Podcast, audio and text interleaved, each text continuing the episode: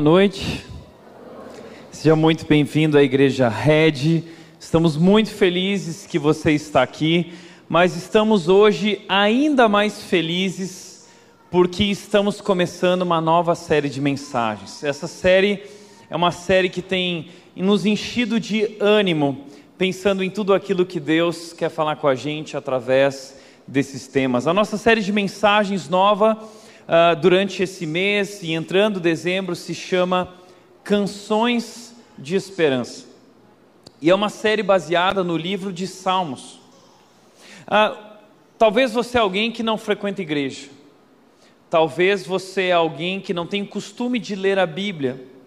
Mas mesmo assim é muito provável que você conheça algum salmo. Talvez você conhece o Salmo 91, porque aqui no Brasil existe esse misticismo de pessoas que abrem a Bíblia lá no Salmo 91, aquele que habita a sombra do Deus onipotente, e aí as pessoas deixam a Bíblia aberta lá na estante de casa, pegando pó, como se fosse um talismã, né, protegendo de qualquer tipo de mal. Talvez você conheça o Salmo 23, que diz: "O Senhor é meu pastor, e nada me faltará. Muito conhecido. Agora, apesar de muito conhecidos os salmos, eles são pouco compreendidos. E é por isso que nós vamos analisar os salmos e faremos grandes descobertas. Talvez o que você não sabia sobre o livro de Salmos é que, na verdade, o livro de Salmos são canções, são músicas, é um inário de canções e músicas que foi usado há três mil anos atrás pelo povo de Israel. Assim como hoje nós cantamos músicas especiais, assim como hoje você levantou a mão e disse: Uau, que música bonita! Assim como nós temos uma assinatura do Spotify, assim também o povo de Israel tinha o seu Spotify, o seu Spotify nada mais era do que salmos. Eles sintonizavam em salmos, eles cantavam essas músicas, eles cantavam essas canções. Então, salmos são poemas. Salmos são orações transformadas em canções e música.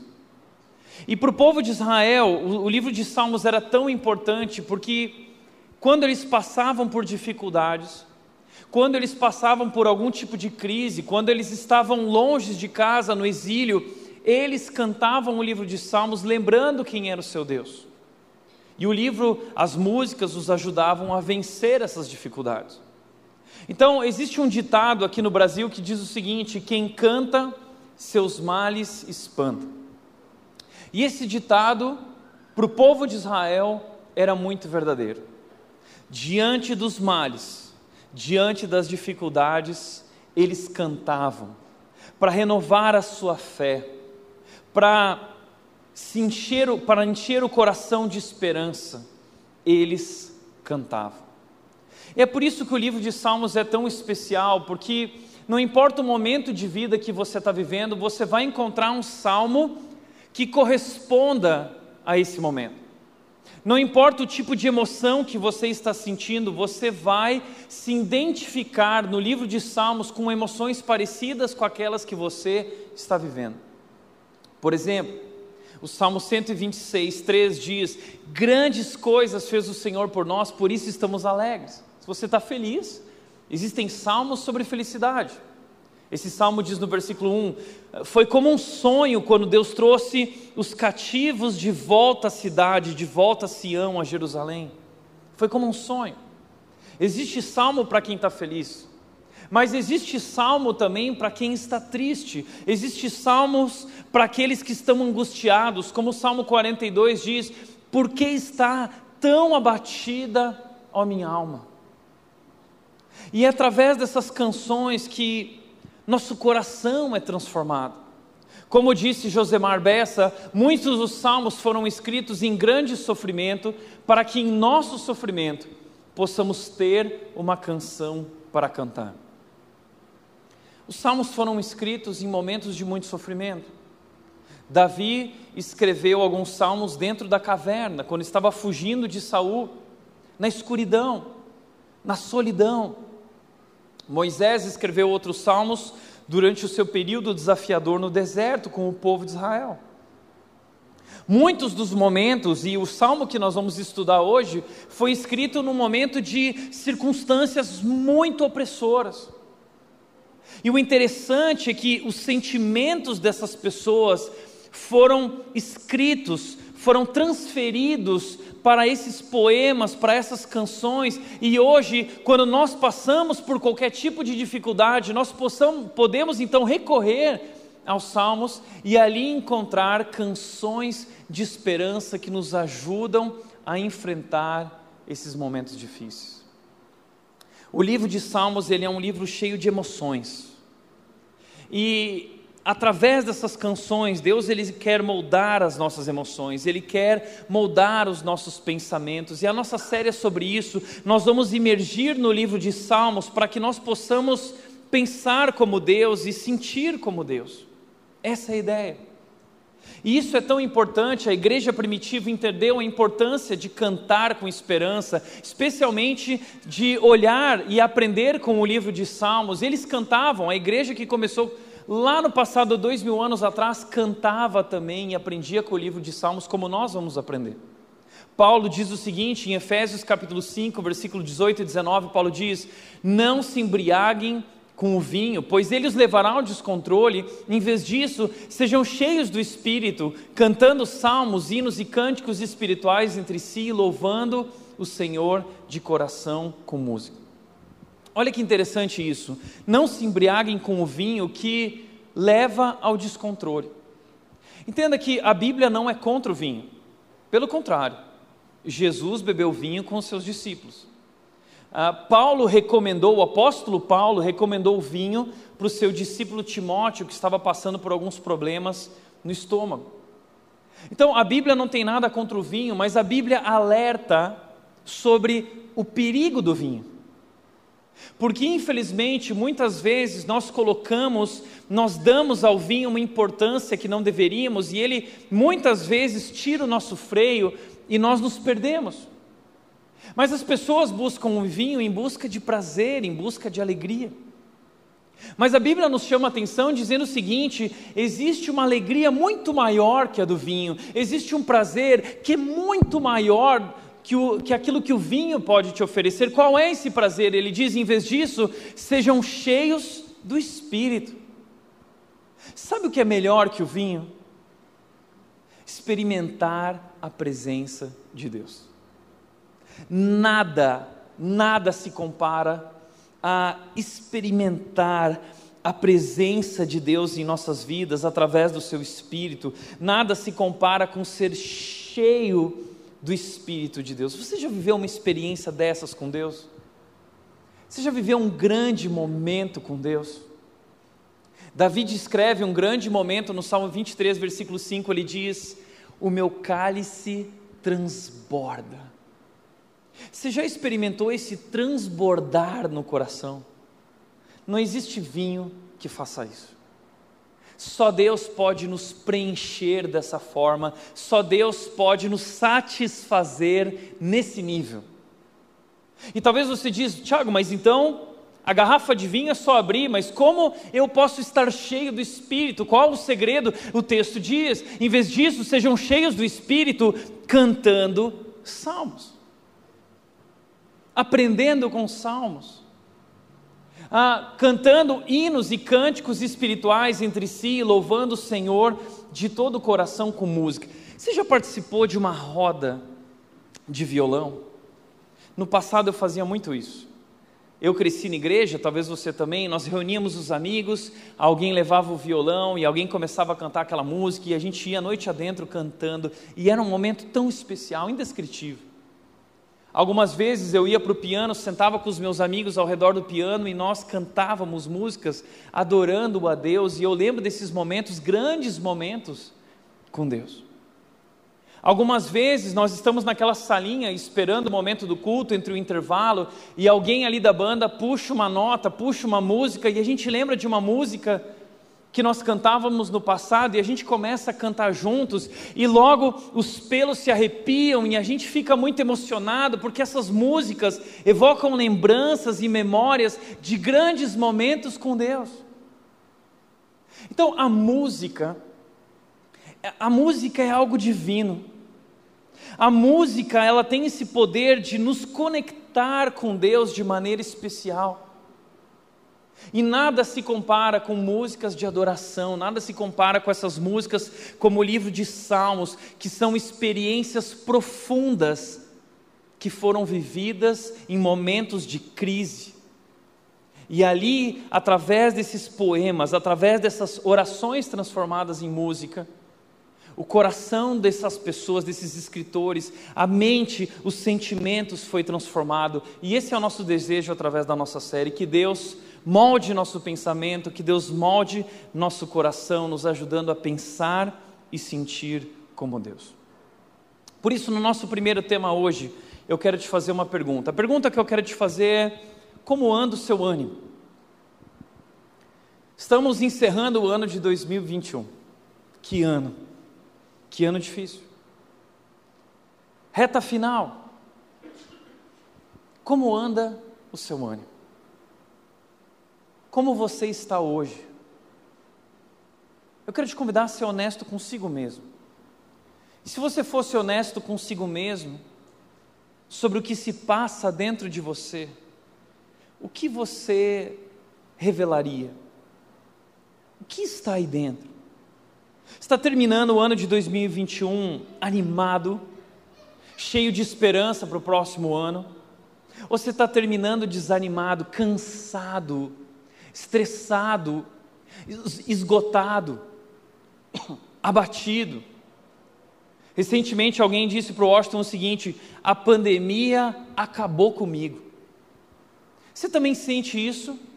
A pandemia acabou comigo. E pior, você tinha, como muitos de nós, essa esperança de que quando a pandemia passar, as coisas vão melhorar. E a pandemia passou, mas você continua no seu coração vivendo uma quarentena emocional. Você continua vivendo interiormente um lockdown. Você interiormente está cansado, você está desgastado e você não sabe o que fazer, porque não tem noite de sono que resolva isso, porque não tem vinho que resolva isso, porque não tem fim de semana que resolva isso, você simplesmente continua cansado. O que está acontecendo? É sobre isso que eu quero falar hoje com você. Eu quero falar sobre ânimo. O que eu quero hoje, através da palavra de Deus e do livro de Salmos, é injetar ânimo na sua vida, para que você possa encher seu coração de fé, de esperança. Mas para isso, nós precisamos entender por que estamos desanimados. E a pergunta que eu quero fazer é essa: o que te deixa desanimado hoje? Talvez você se sente desanimado por más notícias. Você recebeu uma notícia ruim no trabalho sobre o ano que vem. Talvez você recebeu uma notícia ruim a respeito de um diagnóstico, uma doença que você descobriu. Talvez alguém que você ama está doente. Talvez o problema das más notícias são a respeito do cenário político brasileiro. Como será 2022? Talvez o cenário econômico, a situação péssima econômica do Brasil para o próximo ano. Isso nos deixa preocupados, desanimados. O que está te abatendo? Segundo lugar, talvez conflitos pessoais, você está passando por problemas no relacionamento, atritos, brigas constantes, discussões constantes, problemas no casamento, problemas no trabalho, problemas na família. Isso é desanimador. Talvez você está vivendo sob muita pressão no trabalho, prazos impossíveis. Talvez você se sente desvalorizado, um chefe insuportável e muito difícil. Talvez você, durante a pandemia, passou por uma situação financeira muito difícil e contraiu dívidas. E hoje você tem contas que não foram pagas, dívidas. E quando você vai dormir à noite, você não consegue descansar porque esses pensamentos vêm à sua mente, trazendo perturbação ao seu coração. Talvez você está diante de decisões difíceis decisões que você não gostaria de ter que precisar tomar, mudanças grandes na sua vida acontecendo. Talvez você está diante de problemas jurídicos. Talvez alguém andou processando você, alguma coisa aconteceu e o problema está lá na justiça, correndo, e você também não consegue descansar e dormir e parar de pensar nisso, isso te controla, te consome. Talvez você está desanimado diante de pecados não resolvidos, pecados ocultos, coisas, lutas pessoais interiores que você está guardando no teu coração e você não fala para ninguém, você está sofrendo sozinho, vivendo nesse silencioso desespero. Talvez o teu problema que te desanima é olhar para o futuro, é ansiedade sobre o futuro, você não vê uma saída, você não vê as coisas melhorando, você não vê uma luz no fim do túnel e você se sente perdido, desesperado. Pois hoje o salmo que eu quero te apresentar é alguém que está vivendo algo assim. Existe um salmo sobre desespero. Existe um salmo que é sobre angústia. Existe um salmo que é sobre esse abatimento profundo da nossa alma, esses momentos escuros que nós passamos. E olhando para esse salmo hoje, eu quero te mostrar como nós podemos aprender e passar pela angústia, passar e atravessar o desânimo e encontrar esperança. Quero te convidar a olhar para o Salmo 42. O Salmo 42, ele é um salmo que foi escrito, cantado pelos coraitas, diz o título do salmo. Quem eram os coraitas? Os coraitas nada mais eram do que um grupo de sacerdotes responsável pelo canto. Era uma banda, era um grupo musical que cantava, como se fosse um coral. E os coraitas, né, eles muito provavelmente cantavam essa música junto com a nação de Israel. Então, o salmo que nós vamos ler, na verdade, muito provavelmente é uma música que foi cantada há três mil anos atrás. Foi um hit foi um hit no mundo inteiro. Essa música que foi escrita por alguém que provavelmente fazia parte desse grupo e passou por um momento de muito sofrimento. E esse salmo, ele é um salmo de instrução para nos ajudar como passar por noites escuras, como vencer o desânimo. Deixa eu te mostrar, deixa eu te apresentar o salmo. Ele diz o seguinte: Como a corça anseia pelas águas correntes, assim minha alma anseia por ti, ó Deus. Tenho sede de Deus, do Deus vivo. Quando poderei estar na presença dele? Dia e noite as lágrimas têm sido meu alimento, enquanto zombam de mim o tempo todo, dizendo: Onde está o seu Deus? Meu coração se enche de tristeza, pois me lembro de como eu andava com a multidão de adoradores, à frente do cortejo que subia até a casa de Deus, cantando de alegria, dando graças em meio aos sons de uma grande festa. Mas por que você está tão abatido, a minha alma? Por que está tão triste? Espere em Deus, ainda voltarei a louvá-lo, meu Salvador e meu Deus. Agora estou profundamente abatido, mas me lembro de ti desde o distante Hermon, onde nasce o Jordão, desde a terra do monte Mizar. Ouço o tumulto do mar revolto, enquanto suas ondas e correntezas passam sobre mim. Durante o dia, porém, o Senhor me derrama o seu amor. E à noite entoo os seus cânticos e faço orações ao Deus que me dá vida. Então eu clamo a Deus, minha rocha, por que te esqueceste de mim?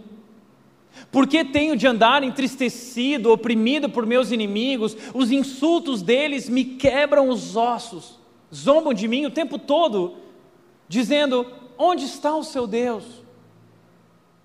E ele termina dizendo a canção, o poema: Por que você está tão abatida, ó minha alma? Por que está tão triste? Espere em Deus, ainda voltarei a louvá-lo, meu Salvador e meu Deus. Olhando para esse poema, olhando para essa canção que foi escrita durante um período de muito sofrimento, eu quero te ajudar hoje, trazendo cinco atitudes para que você possa vencer o desânimo, para que você possa atravessar a angústia e encontrar alegria e esperança. Primeira atitude do salmista diante da sua situação de muito sofrimento foi não se render às suas emoções. Primeira atitude que eu quero te ensinar através desse salmo é: não se renda às suas emoções. O salmista ele diz o seguinte, Salmo 42, versículo 5: Por que você está tão abatido, a minha alma? Por que está tão triste? Espere em Deus, ainda voltarei a louvá-lo, meu Salvador e meu Deus. Entenda isso, o salmista aqui, ele está lutando contra as suas emoções.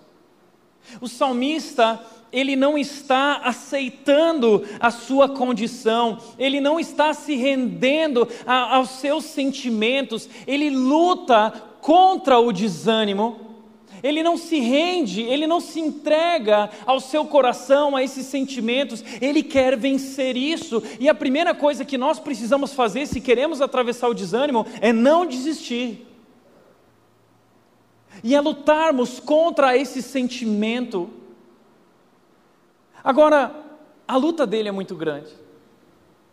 Não pense que para ele foi fácil, porque talvez você diga o seguinte, Tiago, mas esses sentimentos são tão grandes, eles dominam minha vida, meu coração. Mas veja o que se passa no coração desse salmista. Ele diz: Por que você está tão abatida? A palavra que ele usa aqui no original, no hebraico, é a palavra shaká, que significa agachar-se, curvar-se.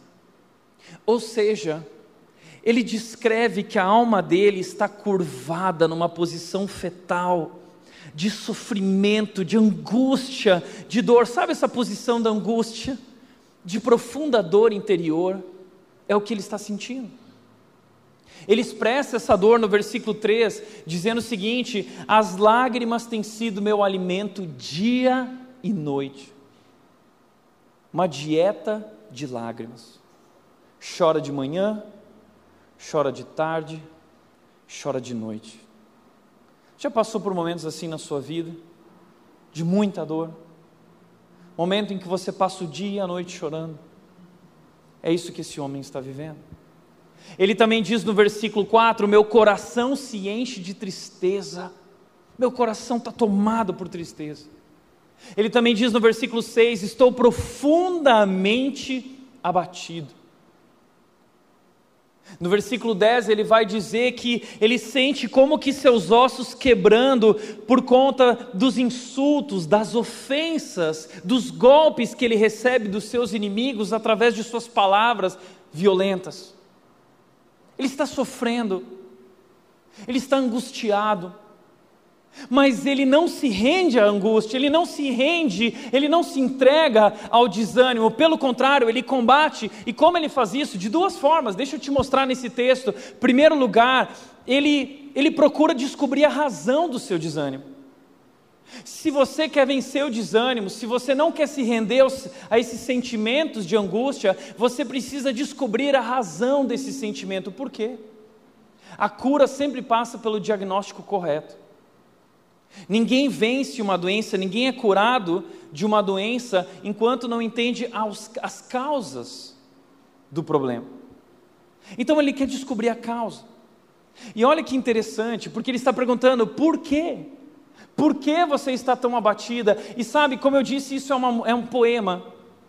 E, e, e, nesse poema, esse é o refrão. O refrão da música é Por que você está tão abatido? Esse é o refrão, ele repete duas vezes esse refrão. E assim como uma música que nós temos hoje, também tem as estrofes, o refrão e as estrofes. E as estrofes, ele vai revelar a razão. Então o refrão é a pergunta, por quê? O refrão é o combate, o refrão é o confronto às suas emoções, e as estrofes são a razão do seu sofrimento. E ele vai dar dois, duas razões, nas duas estrofes, ele vai revelar duas razões do seu sofrimento. Primeira, versículo 4, ele diz: Quando me lembro dessas coisas, choro angustiado, pois eu costumava ir com a multidão conduzindo a procissão à casa de Deus. Provavelmente esse homem era um líder da adoração Naquela época haviam, existiam os levitas, esse povo que cuidava do templo de Deus, cuidava da música, cuidava da adoração, cuidava da limpeza do templo de Deus, e provavelmente esse homem era um líder que levava as pessoas cantando, adorando a Deus até o templo de Deus.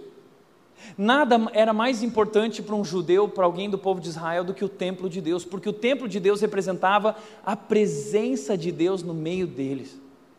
E para eles isso era tão importante que haviam três grandes momentos em que todo judeu tinha que ir ao templo para estar na presença de Deus. Três grandes festas: a festa da Páscoa, a festa da colheita e a festa das tendas.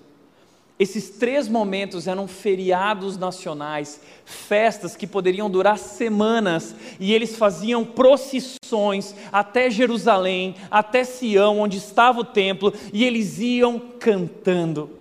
Eles iam se lembrando de quem Deus era, e esse salmista ele está lembrando desses grandes momentos, mas ele está mostrando que ele não pode mais viver isso, ele está privado. Alguém levou ele embora de Jerusalém, ele está preso, ele está no exílio ao norte de Israel, ele foi levado pelos inimigos, ele está longe de casa, ele está longe de sua família, está longe de sua vocação, do seu trabalho, impedido de viver a vida que sempre viveu mas mais do que tudo, se sente distante da presença de Deus.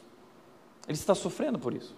Mas, segunda razão, ele diz: os insultos deles, no versículo 10, me quebram os ossos, zombam de mim o tempo todo, dizendo: onde está o seu Deus? Os insultos me quebram os ossos. Ele está sendo ofendido, ele está sendo golpeado por esses inimigos que o levaram e eles estão dizendo para ele o seguinte: onde está o seu Deus? Veja, os nossos deuses estão aqui, você pode vê-los, mas nós não vemos o seu Deus. E que Deus fracote. Por que teu Deus não te liberta?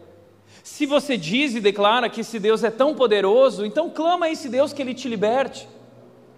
E ele vive diante dessa constante zombaria, ofensas e golpes que estão como que quebrando os seus ossos. Você já se sentiu assim em um relacionamento, em uma situação?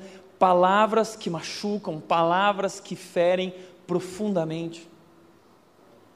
Ele está vivendo diante dessas ah, circunstâncias opressoras, e interiormente, o seu mundo interior, o seu coração está diante de um turbilhão, e a sua alma está profundamente abatida. E ele descobre a razão. Mas o interessante é a segunda coisa que ele faz. O texto diz o seguinte: Esperem em Deus, ainda voltarei a louvá-lo, meu Salvador e meu Deus. Ou seja, ele confronta o desânimo com a verdade. Ele não aceita as suas emoções, mas ele luta contra elas, confrontando suas emoções com a verdade a respeito de quem é o seu Deus. O meu Deus é um Deus grande, o meu Deus é um Deus poderoso, o meu Deus fez grandes coisas, e Ele é o meu Deus, Ele é o meu Salvador. Então eu não preciso olhar para as circunstâncias, eu posso olhar para o meu Deus. Ele confronta o sentimento dizendo o seguinte: esses sentimentos, eles não revelam a verdade.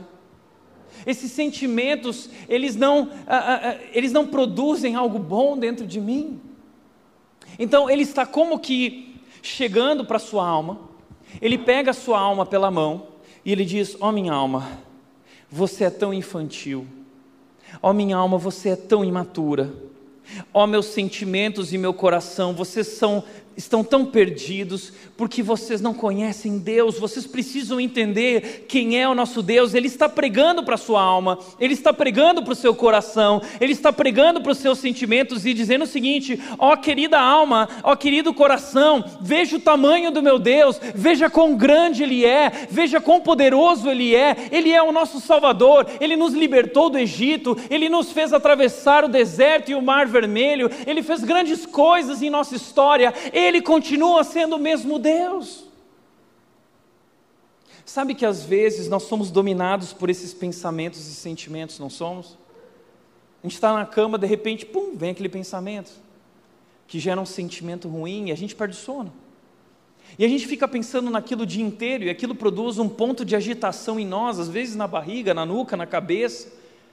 Aquilo te preocupa, mexe com você nós nos deixamos dominar por esses pensamentos e sentimentos, quando na verdade nós deveríamos confrontar esses pensamentos com a palavra de Deus, dizendo para a nossa alma, declarando e pregando para a nossa alma e dizendo o seguinte, como diz Romanos: querida alma, se Deus é por nós, quem será contra nós? Querida alma, querido coração, querido sentimento de angústia, entenda uma coisa: aquele que não poupou o seu próprio filho na cruz, como que não nos dará juntamente com ele todas as outras coisas? Querido coração, entenda uma coisa: não importa o que aconteça nas nossas vidas, querida alma, entenda uma coisa: nada, nada, nada pode nos separar do amor de Deus que está em Cristo Jesus. Nem morte, nem vida, nem altura ou profundidade, nem anjos ou poderes, nem nada que existe em toda a criação pode nos separar do profundo amor de Deus que está em Cristo Jesus. Você já entendeu isso, querida alma? Mateus 6, 25, Jesus diz o seguinte: Não se preocupem com nada. Não existe motivo de preocupação quando nós entendemos que estamos vivendo debaixo dessa poderosa mão que cuida de nós. Por isso, 1 de Pedro 5 diz o seguinte: humilhem-se debaixo dessa mão poderosa, porque Ele está cuidando de vocês. Eu preciso lembrar minha alma disso. Eu preciso lembrar meu coração constantemente disso, lutando contra esses pensamentos e contra esses sentimentos e mostrando a verdade, enfrentando com fé, porque a fé vence o desânimo, porque a esperança triunfa sobre o desespero. Então eu preciso me voltar ao meu Deus, lembrar quão grande é o meu Deus e não me render às emoções e sentimentos. Mas, segundo lugar, além disso, você pode, como salmista, desabafar também com Deus. Muitas vezes, quando estamos passando por um momento de dor e sofrimento, nós nos calamos. Mas você pode abrir o seu coração, você pode ter uma conversa honesta com Deus. Sabe o que é oração? Oração é uma conversa honesta, transparente e íntima com Deus. E Deus nos convida para essa conversa. Deus está ansioso para ter essa conversa. Ele diz em Mateus capítulo 5, ele diz: quando você orar, vai para o seu quarto, feche a porta e ore a seu pai que está em secreto, e o seu pai que está em secreto te ouve. Deus quer ter essa conversa conosco. Deus quer ter esse diálogo e o salmista, ele é tão honesto na sua conversa, ele diz: Eu clamo, eu oro, eu estou falando com Deus, e ele está dizendo: Ó oh Deus, minha rocha, por que esqueceste de mim? Por que tenho de andar entristecido, oprimido por meus inimigos? Olha que interessante. Ele desabafa com Deus com respeito e reconhecendo quem Deus é. Ele diz: Ó oh Deus, minha rocha. Meu coração não é minha rocha, meus sentimentos não são minha rocha. A minha rocha é o Senhor, eu confio em Ti, Deus. O problema é que há um sentimento dentro de mim que, que mostra que o Senhor esqueceu de mim. Eu estou sentindo, o Senhor é minha rocha, mas o meu coração está sentindo que o Senhor se esqueceu de mim. Ele está sendo honesto. E isso é algo muito interessante dos Salmos, porque quando nós lemos Salmos, às vezes a gente se assusta. Eu já li Salmos de Davi que eu fiquei assustado. Isso está na Bíblia. São chamados de Salmos imprecatórios. Davi, ele, ele não é, é, é, é, jogava suas palavras para as pessoas, Davi ele derramava seu coração na presença de Deus, e Davi muitas vezes começa esses salmos imprecatórios reclamando. Por que dizendo isso? Por que Deus ah, envia fogo, envia raio, mata todo mundo? Mas ele começa reclamando e ele termina louvando. Olha que interessante, todos os salmos imprecatórios é assim, ele começa reclamando, ele termina louvando. Sabe por quê? Porque a oração transforma o nosso coração. E é por isso que Deus nos conversa para essa conversa honesta, próxima, transparente. Deus anseia por esse desabafo. Porque é através desse momento que nosso coração é transformado. Então Davi, ele entra na oração irado e ele sai da oração transformado. É por isso que nós oramos. Não para que Deus mude, mas porque quando nós oramos, nós somos mudados, nós somos transformados, nós somos moldados pelos pensamentos de Deus e nós aprendemos a sentir como Deus. Então, o salmista desabafa, uma conversa verdadeira e transparente. Você já viveu alguma conversa assim com Deus? Você já teve um grande desabafo na presença de Deus? É realmente transformador. Eu vivi um grande desabafo com Deus no ano de 2011. No ano de 2011, eu vivi a maior crise da minha vida. Eu deixei o Rio Grande do Sul em 2001 para vir para São Paulo, me tornei pastor na cidade de Vinhedo, na Igreja Batista Água Viva, uma excelente igreja. Me tornei ali pastor de jovens e pastor de jovens durante 10, 11 anos. Mas ao final desse período, a igreja se voltou para mim e disse: Tiago, o ministério, da forma como ele tem acontecido, nós estamos encerrando. E o ministério andava tão bem, ele vinha crescendo, era tão maravilhoso, e eu estava realizando meus maiores sonhos naquele momento, e eu coloquei meu coração nisso, então de repente foi como se tudo tivesse sido tirado de mim, e se meu maior sonho houvesse sido destruído. Você já viveu isso, de ter um sonho que se foi, acabou, a dor que a gente sente. E naquele momento de profunda dor, a igreja, tão carinhosa comigo, disse o seguinte: Tiago, você pode tirar férias. E eu tirei férias, duas semanas. E eu decidi ter uma conversa franca com Deus nesse período. E eu tenho minhas conversas francas com Deus, os meus momentos com Deus, eles são na praia. Eu acho interessante que todo mundo tem um lugar onde se encontra com Deus, é aquele lugar que te conecta com Deus de maneira especial. Moisés tinha esse lugar no Monte Sinai, ele subia o monte, mas eu faço o contrário de Moisés, eu desço o monte, eu desço a serra e eu vou para o litoral norte. E no ano de 2012, eu peguei meu, 2011, eu peguei meu carro durante a noite e eu acelerava, e eu peguei a imigrantes naquela parte que vai descendo a serra, e eu descontei toda a minha ira naquela direção e naquele acelerador, e onde era para passar 60, eu passava 100, e eu tomei muita multa, mas eu não queria saber, porque eu estava indignado. E eu desci aquela serra dizendo o seguinte: Deus, por quê? Como assim? O que você está fazendo, Deus? Que loucura é essa? Eu não consigo entender. Então, deixa eu te dizer uma coisa, Deus. Enquanto isso, sabe que aquela serra muitas vezes tem neblina, está chovendo, e estava chovendo, neblina, raio, estava aquela loucura, aquela bagunça, aquela briga com Deus. E eu disse o seguinte para Deus: Deus, é o seguinte, me espera que eu estou chegando, tá? Eu estou chegando. Já vai preparando aí a resposta, porque eu quero ouvir, eu quero saber, tá? E eu desci lá para a praia e chegou o primeiro dia. E eu nessa expectativa, o Senhor fala comigo. O Senhor precisa falar, porque eu estou irado. E Deus não falou. Passou o primeiro dia. Segundo dia, eu acordei ainda mais angustiado. Eu disse: Deus, eu já disse, eu vim para cá porque o Senhor precisa falar comigo. O segundo dia passou e Deus não falou nada.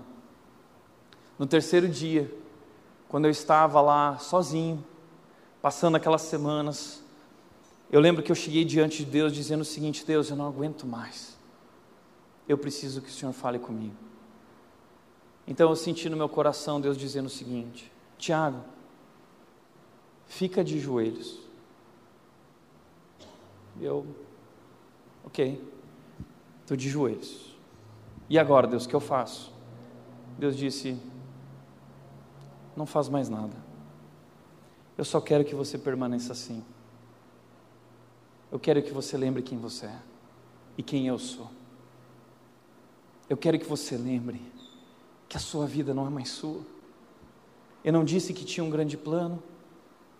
Você confia em mim? Eu jamais te deixarei, eu jamais te abandonarei.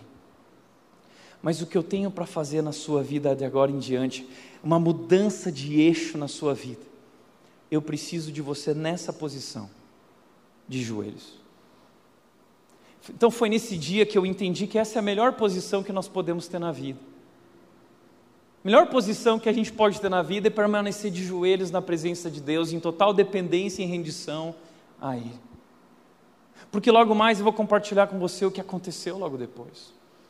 Mas no momento em que nós estamos passando pelas dificuldades e crises, nós não somos capazes de, de enxergar isso. Mas eu lembro que quando eu voltei para a igreja em Vinhedo, eu fui, voltei com o coração transformado. Porque essa conversa honesta com Deus, esse desabafo transforma o nosso coração. Mas terceiro lugar, o terceiro segredo do salmista para atravessar o desânimo foi repousar no amor soberano de Deus. Durante sua crise, durante a tempestade, ele consegue ainda experimentar o amor de Deus. Ele diz no versículo 8: Durante o dia, porém, o Senhor me derrama o seu amor. Uau! Diante de circunstâncias opressoras, diante desse cárcere emocional que ele está vivendo, esse turbilhão dentro dele, ele ainda consegue dizer que está experimentando o amor de Deus sendo derramado sobre seu coração.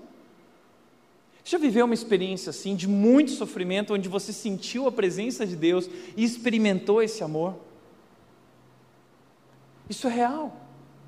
Davi viveu isso, eu citei aqui o Salmo 23, no versículo 4, ele diz: Ainda que eu ande pelo vale da sombra da morte, não temerei mal algum. E aí no versículo seguinte, no 5, ele diz o seguinte: O meu cálice transborda. Ou seja, é possível passar pelo vale e fazer dele um manancial. É possível experimentar o amor de Deus no meio das noites mais escuras.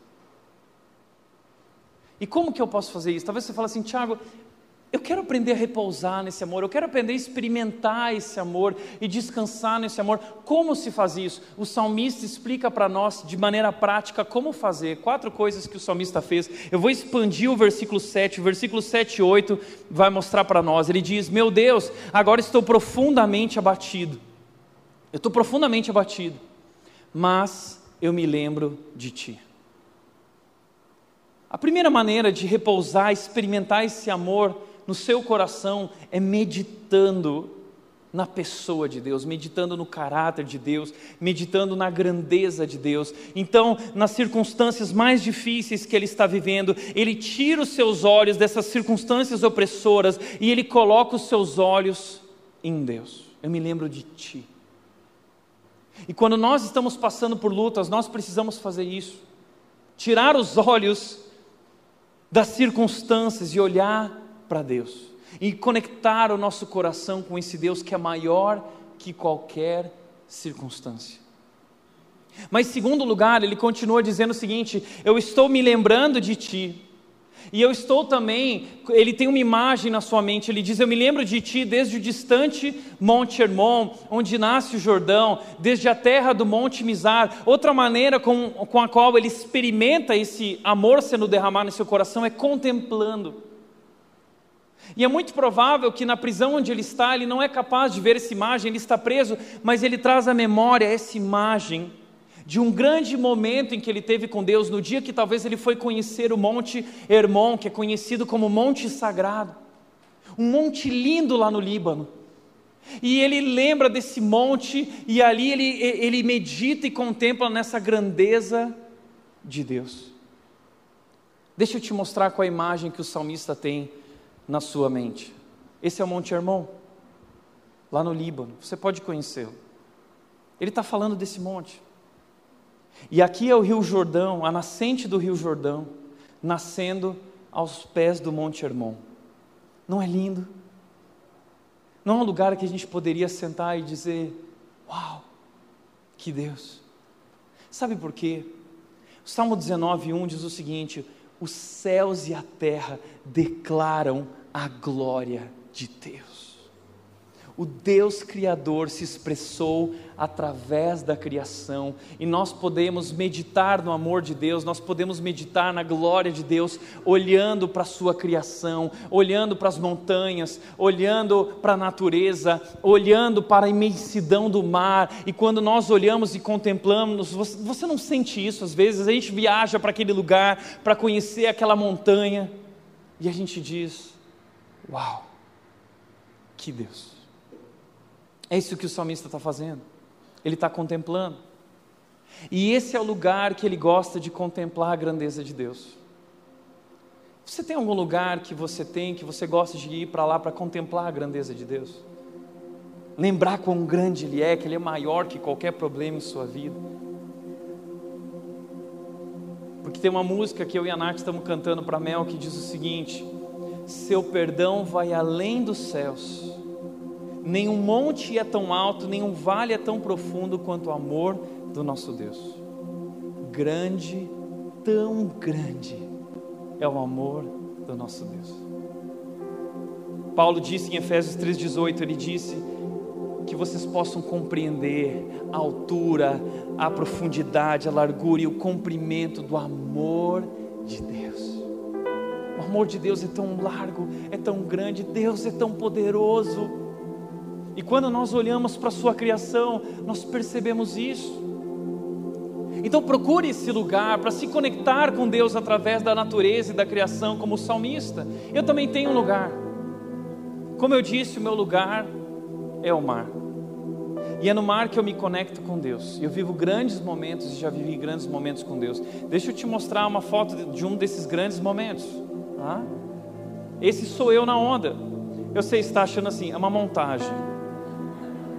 Não é uma montagem, é verdade. Mas o fotógrafo foi muito feliz nesse clique, porque ele acertou o único momento que eu fiquei de pé na prancha. Mas eu lembro quando, quando eu estou lá dentro do mar, na ondulação, e tudo se cala ao redor, porque lá dentro do mar você não ouve nada. E eu me conecto ali na imensidão do mar com esse Deus Criador, que criou o mar e as ondas do mar. Eu nunca esqueço o dia que eu estava na Indonésia, numa praia chamada Padang Padang, que aparece naquele filme Comer, Rezar e Amar. E eu estava surfando lá no fundo, em cima dos corais. E eu lembro que eu vi os peixes coloridos e tudo aquilo, eu não acreditava. E de repente uma baleia surgiu alguns metros de mim. E eu olhei para aquilo e eu disse: Uau, que Deus! Meu maior sonho de vida era surfar na Indonésia e Deus me levou lá para uma reunião de pastores. Que Deus! Contemplando a natureza do Deus Criador. Existe algum lugar em que você contempla, em que você se conecta com Deus? Busque esse lugar e contemple a glória de Deus, a grandeza de Deus, e nós somos então preenchidos. É por isso que a gente tira férias e vai para esses lugares, porque a natureza nos enche, porque a natureza é expressão da grandeza de Deus. A natureza, ela é nada mais nos revela de quem é esse grande Deus. Ele criou, ele fez. Mas o salmista continua dizendo: Ouço o tumulto do mar revolto enquanto suas ondas e correntezas passam sobre mim. Durante o dia, porém, o Senhor me derrama o seu amor. O versículo que nós lemos, o Senhor me derrama o seu amor, e ele continua dizendo: E à noite entoa os seus cânticos. Eu canto à noite. Durante a noite escura eu estou cantando. Uma das formas de experimentar o amor de Deus na nossa vida é cantando, é adorando a Deus. E o amor de Deus inspira canções até mesmo nas noites mais escuras. Paulo e Silas cantaram na prisão, depois dos açoites que receberam, eles cantaram louvando o Senhor. Talvez Jesus cantou naquela noite no Getsemane. Quando em João 12, 27, Jesus disse o seguinte, citando o Salmo 42, ele disse: A minha alma está profundamente angustiada. Nós podemos cantar e nosso coração é transformado. Nós também podemos orar e faço orações ao Deus que me dá vida. Orar é experimentar. Mateus 5, Jesus diz: E quando você ora, seu Pai que está em secreto, seu Pai que está em secreto recompensará. É isso, experimentar. E Ele está experimentando o amor de Deus sendo derramado em seu coração, porque Ele medita, Ele contempla, Ele canta, Ele ora. E o que eu acho interessante, ele diz o seguinte: enquanto suas ondas e correntezas passam sobre mim, ele ora, ele medita, ele contempla, ele canta durante as situações de adversidade, enquanto o turbilhão passa sobre ele, enquanto as ondas passam sobre ele, no meio das maiores dificuldades e adversidades, ele experimenta o amor de Deus transformando a vida dele. Mas há algo interessante nesse versículo que não está aqui no original do hebraico, algumas outras versões trazem isso. O salmista está reconhecendo que as ondas são de Deus. Ele diz que as correntezas são de Deus, os teus vergalhões estão sobre mim, as tuas ondas são tuas ondas. Deus enviou as ondas, Deus permitiu a tempestade, Deus enviou o vento, Deus fechou a porta, por quê? Porque Deus se move através de circunstâncias carrancudas para nos acordar, para nos despertar, para nos elevar, para nos levar a Ele. Eu estava duas semanas atrás em Recife. E lá na igreja eles cantaram uma música que fala sobre isso e mexeu muito comigo. A música diz o seguinte: Me faz entender, Deus, que a tempestade é você, que a chuva forte é você, o vento forte é você, e o que me faz tremer as pernas, a porta aberta é você, mas a fechada é você, é tudo sobre você. Deus é soberano, nada escapa do filtro da sua soberania. Nunca pare de acreditar que Deus é absolutamente soberano sobre todas as circunstâncias da sua vida. Ele está no controle por trás de tudo isso, se movendo, porque Ele tem um propósito. Mas eu quero pedir, a gente vai cantar, porque quem canta seus males espanta, a gente vai cantar junto agora. Patrick, canta para nós. Como que é essa música? Presta atenção. Me faz entender que a Tempestade é você, chuva forte é você, vento forte é você, e o que me faz tremer as pernas, a porta aberta é você, mas a fechada é você, é tudo sobre você. Canta junto agora com o Patrick, vamos cantar isso? Canta.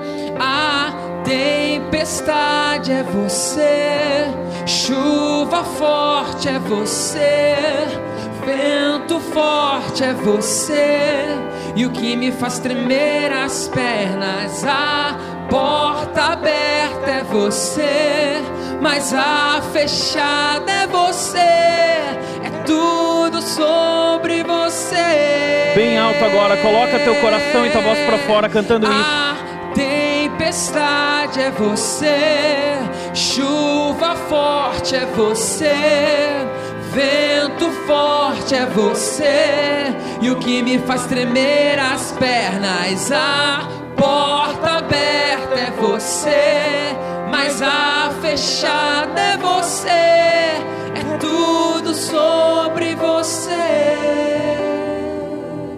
É isso que o salmista está cantando são as tuas ondas. A tempestade.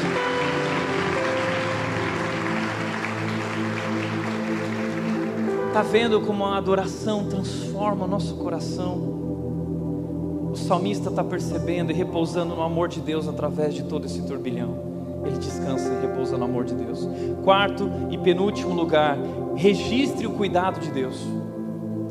Salmo 42,4 ele diz: Meu coração se enche de tristeza, pois me lembro de como eu andava com a multidão de adoradores, à frente do cortejo que subia até a casa de Deus, cantando de alegria e dando graças em meio aos sons de uma grande festa. Sabe o que ele está fazendo? No meio da noite escura, no meio das adversidades, ele está trazendo à memória aquilo que pode lhe dar esperança porque ele tem um registro na sua mente do cuidado de Deus, da fidelidade de Deus ao longo da sua história de vida. E ele lembra que esse Deus, não só na sua vida, mas ao longo de toda a história de Israel, ele fez grandes coisas, ele é um grande Deus. Sabe, ele lembra desses grandes momentos, e esses grandes momentos que ele viveu com Deus o animam, sabendo que ele vai continuar vivendo grandes momentos com Deus, porque esse é o Deus dele. Porque quando nós passamos pela noite escura, nosso coração, nossa mente, nossa visão fica desfocada. A gente não enxerga. Como seria legal se a gente pudesse, tivesse registrado num livro, num diário, o nosso histórico pessoal de momentos com Deus, de bênçãos de Deus, respostas de Deus, do cuidado de Deus. Minha mãe chegou essa semana aqui em Dayatuba. E eu ajudei ela a descarregar todas as caixas. E eu estava pegando caixas de livros, caixas, caixas, caixas. E de repente, uma caixa, eu encontrei isso aqui: o diário da minha mãe. E esse diário ele registra cuidado de Deus sobre nossa família. E aqui tem um histórico da fidelidade de Deus na nossa história. E eu quero te mostrar uma página. Tem uma página aqui.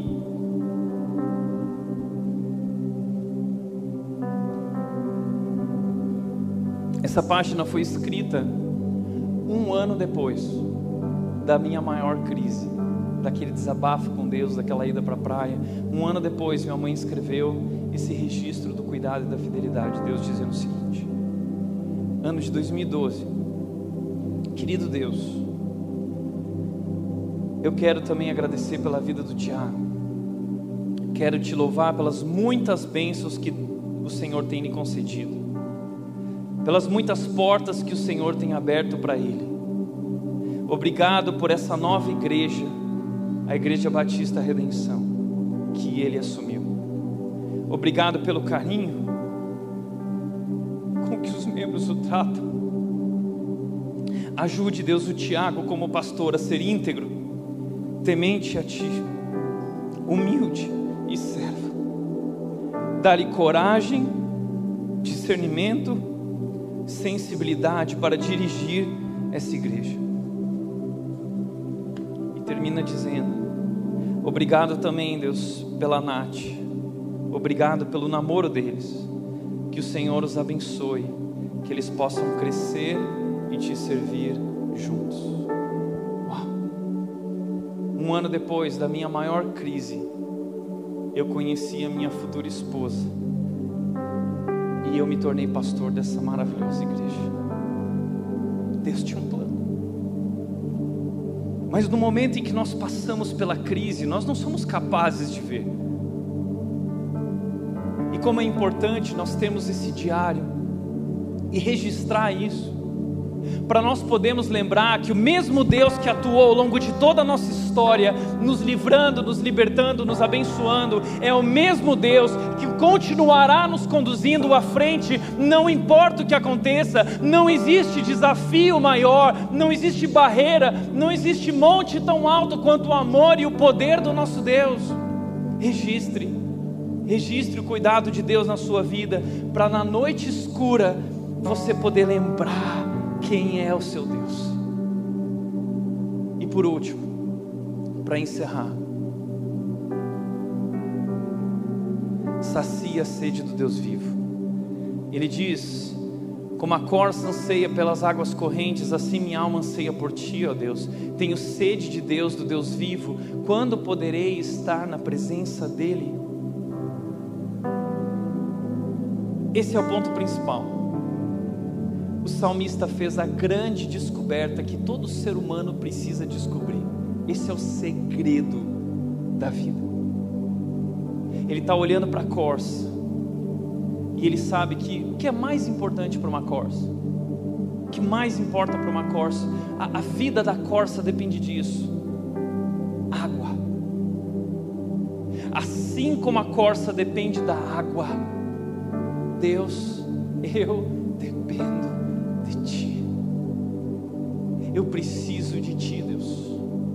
A minha alma tem sede de Deus. Veja o que ele diz: eu tenho sede de Deus. A resposta, a cura para o medo, para a ansiedade, para o desânimo, a cura para o abatimento e angústia da alma, a cura é uma só, a cura é o Deus vivo, o Deus Criador. E o salmista, ele não pede que Deus o livre das circunstâncias, ele não tenta contornar os seus problemas. O que ele entendeu é o seguinte: eu preciso me voltar ao Deus vivo, o que minha alma precisa é do próprio Deus. Por isso, entenda que a cura para o desânimo não é contornar os problemas, não é remoer a tua dor ou o teu passado, mas é fugir de tudo isso e correr na direção do Deus vivo. Ele é a nossa ajuda, Ele é a nossa fortaleza, Ele é o nosso auxílio e Ele nos chama para descansar debaixo da Sua mão poderosa. É disso que teu coração precisa, é por isso que você está tão cansado, é por isso que nada resolve, é por isso que uma noite bem dormida não resolve teu estresse, sabe por quê? Porque tua alma está clamando pelo Deus vivo, sua alma ainda está em lockdown, seu coração ainda está na quarentena, porque ele está distante da liberdade que está no Deus vivo. Nosso coração foi criado por Deus vivo. Por isso que Agostinho de Pona disse: Fizeste no Senhor para ti, e o nosso coração anda inquieto enquanto não descansar em ti. O seu coração está inquieto, o seu coração está gemendo, o seu coração está gritando, o seu coração está clamando em desespero e dizendo: Eu preciso do Deus vivo. Entenda que o homem mais sábio do mundo, Salomão, ele descobriu um segredo sobre o ser humano. Ele disse: Deus pôs um senso de eternidade no coração do ser humano. Deus pôs um senso aqui dentro de mim e de você, no nosso DNA, no nosso coração, na nossa alma. Existe algo que Deus colocou ali e nada consegue preencher isso, só Ele. Deus colocou esse senso de eternidade, esse desejo por algo maior, que muitas pessoas descrevem na vida dizendo: Eu ainda não encontrei, eu ainda não encontrei. Sabe por quê? Porque é um desejo transcendente, é, é uma sede por algo que é eterno. Nosso Deus é eterno, Ele é o nosso Deus Criador. É isso que o ser humano precisa. Já parou para pensar na nossa estrutura como ser humano? Nós somos, do que nós somos feitos? O Salmo 103,14 diz: Somos fracos, pois fomos feitos do pó. Nós somos pó. Eclesiastes 3,20 diz o seguinte: Salomão diz o seguinte: Viemos do pó e voltaremos ao pó. É verdade.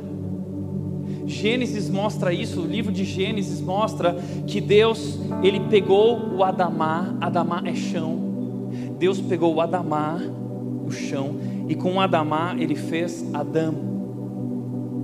Então Adão é o primeiro ser humano, Deus fez o primeiro ser humano com Adamar, com a terra, com o chão, com o pó. E diz que Deus então fez, ele soprou o sopro divino. Gênesis diz que Deus soprou o ruá, a palavra no hebraico é ruá, é sopro. Então Deus fez um ser vivente, Adão primeiro ser, um pedaço de terra sagrada com um sopro divino. E esse sopro então, o homem passa a respirar, ele passa a viver. Você já parou para pensar nisso? A gente não para para pensar na nossa respiração, mas Deus nos fez assim, nós somos pedaços de terra, torrões divinos e sagrados e nós temos dentro de nós esse sopro. A mesma palavra usada para sopro, roar, é usada para espírito. Deus colocou a sua presença em nós, Deus colocou o seu espírito em nós, Deus colocou esse sopro em nós. Nós somos completamente dependentes de Deus. O Salmo 39, 5 diz o seguinte: A nossa vida é apenas um sopro. A nossa vida é apenas um sopro. E isso combina com algo que aconteceu com Moisés quando ele estava lá na sarça ardente. Deus virou para Moisés e disse: Moisés, vai tirar meu povo do Egito. E Moisés disse: Mas eu nem sei qual é teu nome.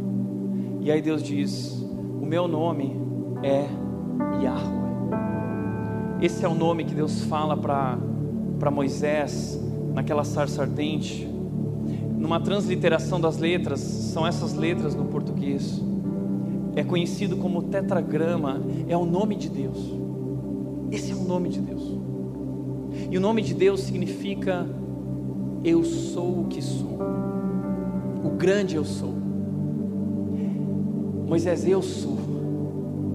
Nós somos criaturas criadas pelo grande eu sou, que soprou em nós Agora, esse nome, ele é um nome muito sagrado para o judeu. Os judeus não pronunciam esse nome. Ele é um nome misterioso para o judeu, porque inclusive muitos judeus, muitos rabinos judeus, acreditavam que esse nome, na verdade, é impronunciável. Porque na verdade, o som das letras desse nome, Yod, Re, Vav, Re, na visão dos antigos rabinos, nada mais era do que o som da respiração. Já parou para pensar nisso? Que o nome de Deus pode ser o som da respiração. Yad, He, Vav, He. O seu sopro em nós. Os antigos rabinos acreditavam nisso, que o nome de Deus era o som da respiração. Então, quando uma criança nasce, qual é a primeira coisa que uma criança precisa fazer? Ela precisa e gritar qual é a última coisa que alguém antes de morrer faz? É um último respirar. E quando não é mais capaz de respirar, então essa pessoa morre. Eu lembro do último suspiro do meu pai.